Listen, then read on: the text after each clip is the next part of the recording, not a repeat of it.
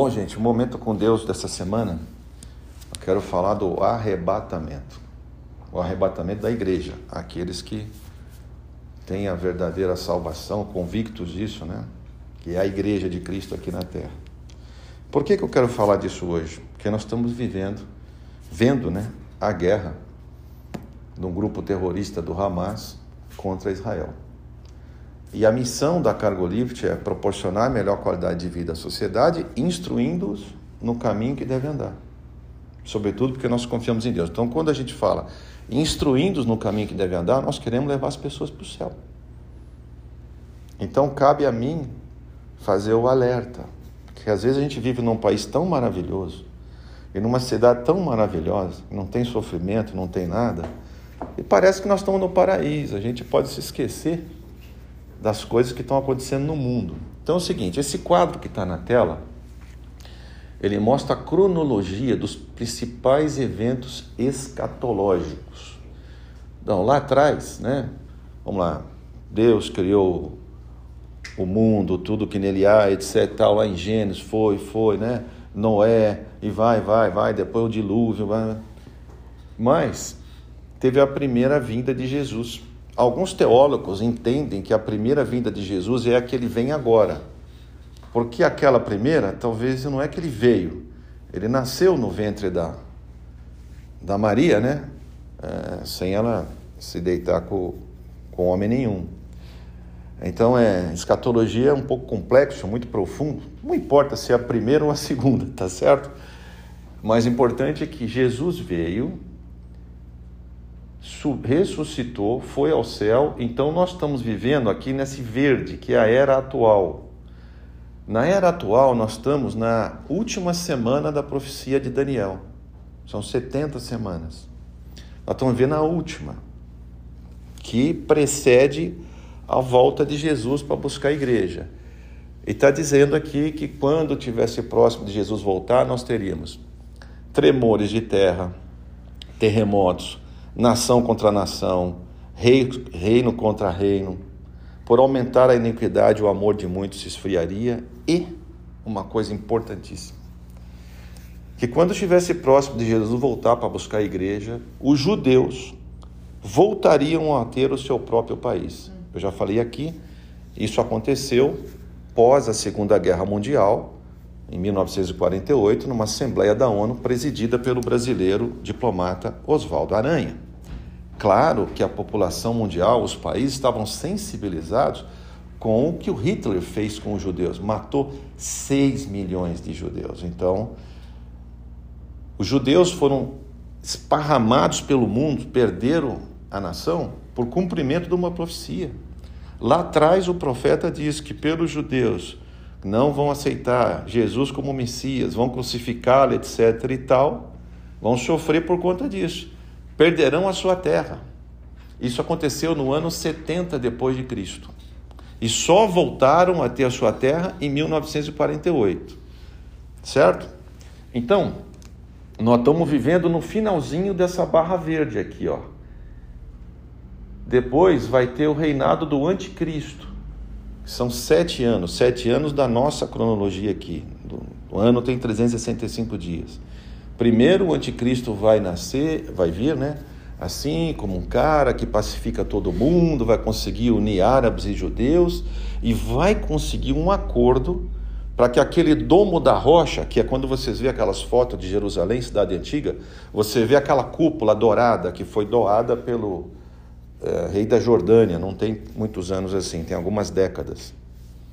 Ali, gente, veja como o diabo é sujo. Aquele foi o monte que Abraão ofereceu seu filho em sacrifício. Aí veio o anjo, quando ele ia oferecer, falou: Não, não, Deus só queria ver o tamanho do teu amor a ele. Foi naquele monte. Pois isso foi lá atrás, gente, antes de Jesus Cristo, centenas de centenas de anos. Então, tudo o que aconteceu no judaísmo, que é a, o Velho Testamento da Bíblia, né, os judeus chamam de a Torá, nós chamamos de Velho Testamento, mas os livros são exatamente os mesmos. A única coisa é que no judeu ele entende que Jesus Cristo um profeta que viveu aqui, um homem muito bom, como outros profetas, milagres e tal.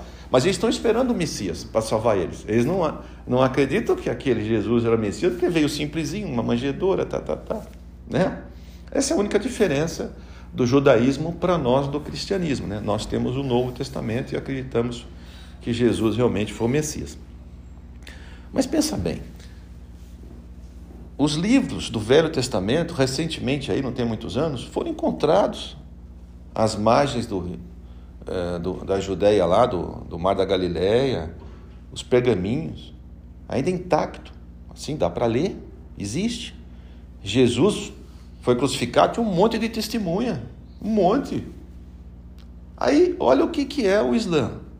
O muçulmano, então, acredita que Maomé, então, o, o Deus, eles chamam Alá, né? O Deus dele, que Maomé ressuscitou, subiu, subiu ao céu, montado num cavalo branco, desse mesmo monte sagrado lá onde é Abraão, onde tem a, o domo da rocha, a cúpula dourada.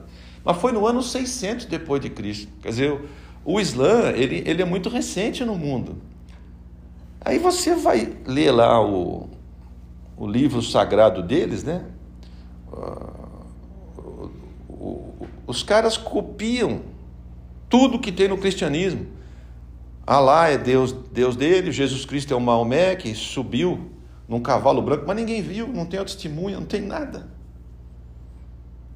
E hoje, aquela cúpula, se você for visitar Jerusalém, aquela parte de Jerusalém está nas mãos dos muçulmanos. Mas Deus prometeu, né?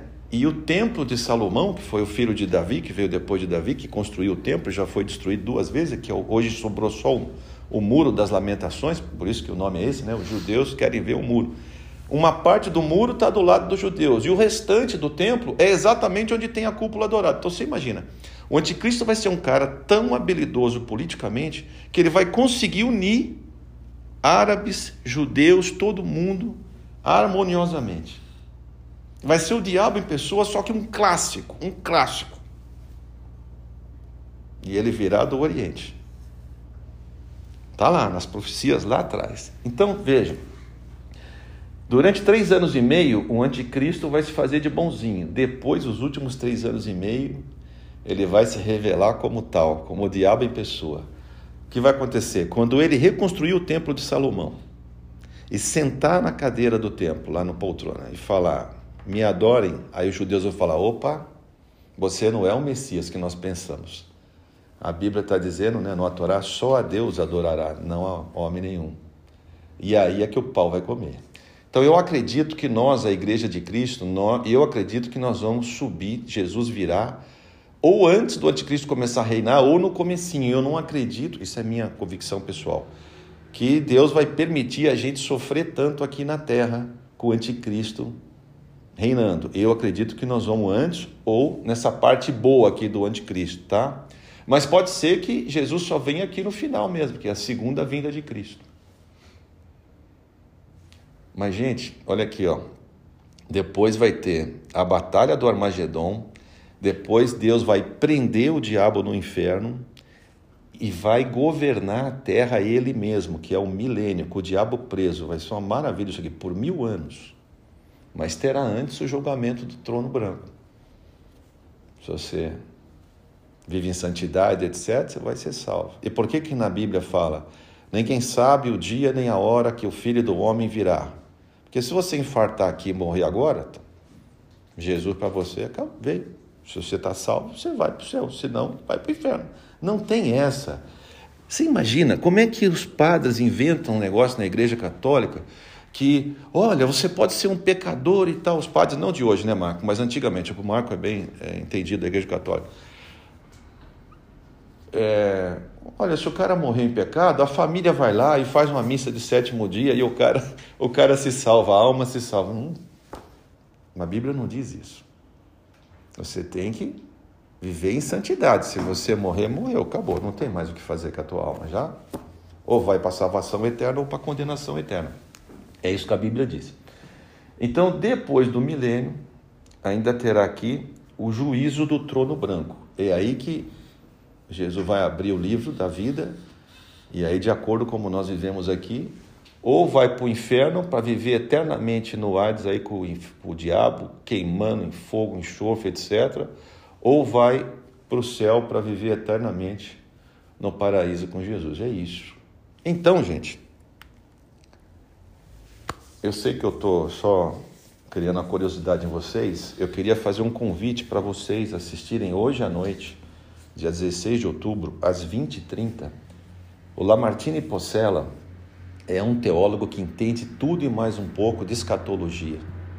Ele hoje vive nos Estados Unidos, esse cara estuda isso há mais de 30 anos, é uma enciclopédia em pessoa. É fantástico você ouvir esse cara. É hoje a live dele, vai ter milhares de pessoas, milhares de pessoas. E ele vai mostrar à luz da Bíblia isso que eu estou falando e com muito mais profundidade. Não percam isso. Então eu queria refletir com vocês o seguinte: no ano 520 a 518 antes de Cristo. Então veja, Thomas, antes de Cristo, meio século. O profeta Zacarias, né? O anjo deu uma visão para ele e ele escreveu o livro de Zacarias que está na Bíblia. Eu vou ler para vocês o que está escrito em Zacarias, capítulo 12, de 1 a 9. Preste atenção. 500 e poucos anos antes de Cristo, hein? Esta é uma mensagem de Deus, o Senhor, a respeito do povo de Israel. O Senhor, que estendeu os céus, firmou a terra e deu vida a todos, diz: Vamos lá? Eu vou fazer com que Jerusalém seja como um copo de vinho para todos os povos vizinhos. Eles beberão e ficarão bêbados. Quando eles atacarem Jerusalém, atacarão também as outras cidades de Judá. Veja o que está acontecendo agora, hein? O Putin já começou a ficar meio favorável ao, Hamas, dizendo que Israel não deveria invadir, tá certo? Estados Unidos, Estados Unidos sempre se posiciona a favor de Israel, foi assim a vida inteira. O Irã já disse que, olha, se você invadir, eu vou, talvez eu entre na guerra. O Hezbollah já mandou bala lá no norte de Israel e Israel já teve que bombardear um aeroporto na Síria ontem. Os, ou seja, os povos que estão em volta de Israel estão lembrando o mapa? Jordânia do lado direito, Rússia ali em cima, tá certo? Egito aqui para baixo, tá certo? Israel é cercado de inimigos. 500 anos antes de Cristo, eu estou lendo isso aqui. Ó. Mas naquele dia eu farei com que Jerusalém seja como uma pedra pesada para todos os povos. Quem tentar levantá-la ficará gravemente ferido. E todas as nações do mundo se juntarão para atacar a cidade de Jerusalém. Vocês percebem o que está acontecendo? Quem está em volta está querendo atacar. Não é esquisito? Por que, que Jerusalém é tão disputada por muçulmano, por todo mundo? Mas peraí, pô. Deixa para um lado ou para o outro, pega outra terra ali. Mas não, mas quer é aquela ali. Jerusalém é pequenininha, não é muito grande. É do tamanho do bairro do Batel. Mas naquele dia farei com que os cavalos fiquem assustados e com que os soldados da cavalaria fiquem loucos. É claro que isso aqui está falando 500 anos antes de Cristo. Se lutava com cavalo, com espada. Hoje em dia, seriam os mísseis, os tanques de guerra, sei lá, né? O chip deles vai se perder, o rumo, alguma coisa assim, né? Na tecnologia, né? Protegerei os moradores de Judá. Judá é, é judeus, é o descendente de, de Davi, linhagem de Jesus, é o povo judeu, tá certo? Protegerei os moradores de Judá e farei com que os cavalos dos inimigos fiquem cegos. Então todas as famílias pensarão assim, abre aspas, o Senhor Todo-Poderoso dá forças aos moradores de Jerusalém, que são o seu povo. Fecha aspas. Os judeus começarão a reconhecer que Jesus é Deus, que é o Messias, nessa hora, no sofrimento, que vê o livramento. Humanamente eles não conseguiram enfrentar tudo aquilo, certo? Naquele dia farei com que as famílias de Judá sejam como brasas num monte de lenha como uma tocha acesa no meio dos feixes de trigo. Elas destruirão todas as nações que estão ao seu redor. Olha para o mapa hoje, geográfico e político. Isso aqui foi 500 anos antes de Cristo, né? 2.500 anos atrás. Uh, e o povo de Jerusalém viverá seguro na cidade. Eu, o Senhor, darei a vitória primeiro aos exércitos de Judá, a fim de que a honra que os descendentes de Davi, Jesus era descendente de Davi, tá? Que os descendentes de Davi e os moradores de Jerusalém vão receber não seja maior do que a honra que será dada aos outros moradores de Judá. Naquele dia, eu protegerei os moradores de Jerusalém. Os mais fracos entre eles serão tão fortes como o rei Davi. Gente, o rei Davi nunca perdeu batalha nenhuma. Foi o, o, o rei que mais conquistou na guerra, nunca perdeu batalha nenhuma. Começou com o estilingue derrubando o gigante Golias do outro lado, certo? E os descendentes de Davi irão na frente deles, como o anjo do Senhor, como o próprio Deus. Naquele dia destruirei qualquer nação que atacar Jerusalém. Então, é profecia bíblica, ela se cumpre. Nunca vão conseguir destruir o povo de Israel. É por isso que eles guerrearam nas seis dias naquela batalha contra todos os. Eles mal assumiram em 1948, em seguida os países vizinhos atacaram. Em seis dias eles ganharam todo mundo. Um povinho desse tamanho. O Dan, esse, esse é, soldado israelense que vocês estão vendo da entrevista na rede Record Televisão, ele é amigo da Cláudia. A Cláudia já foi para Israel duas vezes e ele que é o guia dela, ficou amigo, né? conhece bem a gente. E ele está lá, no fronte de guerra. Né? Se você vê a determinação daqueles caras por lutar pelo seu país, eles só querem ter o direito de ter o seu próprio país. Então, gente, é profecia bíblica.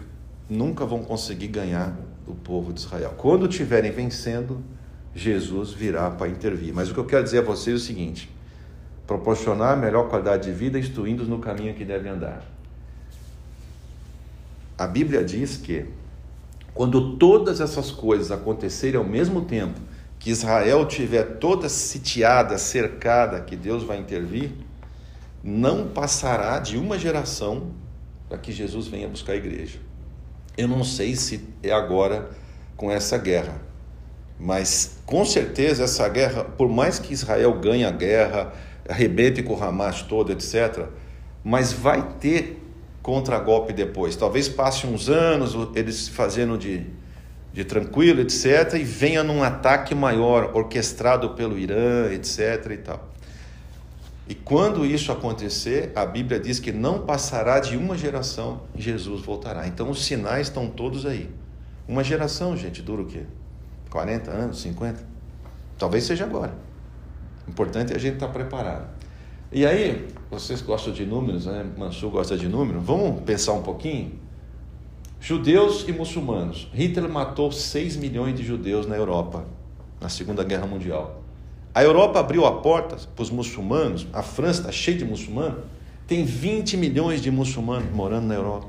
Quer dizer, matou 6 milhões de judeus e abriu a porta para 20 milhões de muçulmanos vivem na Europa hoje. Aí vamos refletir. Os judeus, gente, só querem usufruir do seu país pequenininho. Só querem ter direito a isso. O que, que querem os radicais do Hamas e do Hezbollah? Querem extirpar o judeu da face da terra, igualzinho Hitler tentou. Por uma razão muito simples, Marcos. O diabo conhece toda a Bíblia, sabe essas profecias melhor do que nós.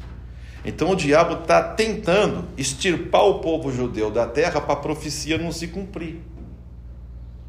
É isso. Porque o diabo sabe que na hora que Deus, Jesus voltar e dominar a terra toda, vai prender ele e eternamente ele vai viver no lago de fogo e enxofre para a tribulação eterna. Acabou. Ele sabe disso. Então ele está tentando atrapalhar os planos de Deus. Não vai conseguir, mas ele tenta. Terceiro, os judeus pregam a democracia e a liberdade. Eu vejo aqui no Brasil, PCdoB, PT, PCO, pessoal com a bandeira vermelha apoiando o Hamas, umas mulheres feministas. Israel foi um dos primeiros países a aprovar até a lei do aborto. Falou: olha, você é livre. É um dos países mais livres que tem. LGBT lá é tudo livre. Deus deu livre-arbítrio, eles não proíbem nada. É o povo mais aberto que tem. Como é que pode a esquerda do Brasil querer ser a favor de, de do, do, do, do, Islã? Que se um cara se revelar gay, eles matam. Eu fui na Jordânia, não tem nenhum. Aliás, não pode nem bebida alcoólica naquele país.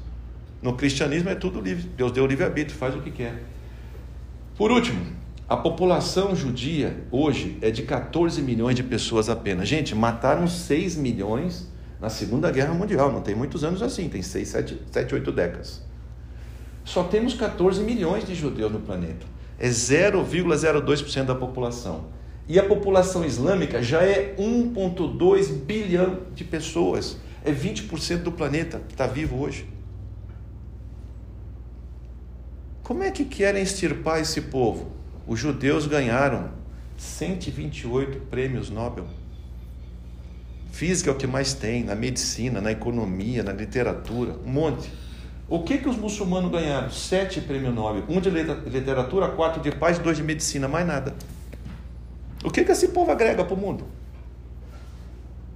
Não é, não é de parar para pensar. E por que querem matar esses caras? Por que querem extirpar um povo que colabora tanto com a sociedade? eu termino dizendo, já lá no Novo Testamento, né, André, o apóstolo João, quando Jesus estava próximo de ser crucificado, estava junto com os seus discípulos. E os discípulos, ele informou, né, que ele ia ser crucificado e tal. É, os discípulos faziam um monte de perguntas: como é que nós vamos ficar aqui? E Jesus respondeu assim: Não fiquem aflitos, creiam em Deus e creiam também em mim. Na casa de meu pai há muitas moradas e eu vou preparar um lugar para vocês. Se não fosse assim, eu já lhes teria dito. E depois que eu for e preparar um lugar para vocês, voltarei e os levarei comigo, para onde eu estiver, vocês estejam também. Essa é a nossa esperança. Ele foi lá preparar a nossa morada. Mas para chegar lá, a gente tem que viver em santidade aqui, pregar o Evangelho. Eu estava assistindo ontem, Adriano, no rede social, sabe aquele youtuber Carlinhos Maia? Ele é um rapaz bem pobre da periferia do Nordeste que começou a filmar a, a, o cotidiano do dia a dia na vila bem pobre que ele vive e tal, e foi ganhando muito dinheiro, e hoje está na televisão, está em tudo que é lugar, está muito rico. É, youtuber. E ele é gay. Mas ontem me chamou a atenção. Pode olhar na rede social dele, ele postou ontem. Ele fala muito palavrão, então eu não posso falar ipsis mas ele fala que, olha, eu estou morrendo de medo. Eu estou com medo danado de Jesus voltar. Eu estou me acabando todo aqui. Por quê? Certamente esse cara foi evangelizado quando era mais jovem, sabe que ele leva uma vida errada com, com, no mundo gay que ele vive e está com medo de Jesus voltar. Eu, sinceramente, se Jesus voltar hoje, eu até brinco, gente. Eu vou na frente, porque eu sou careca, aerodinâmica, vou para as nuvens mais rápido que os outros, entendeu? Eu fico feliz da vida, eu não tenho medo nenhum, porque eu tenho certeza onde eu vou. E o Carlinhos Maia está se matando de medo de Jesus voltar. Então, fica o convite. Assistam hoje à noite essa live, vai ser maravilhosa. Que Deus abençoe vocês, gente.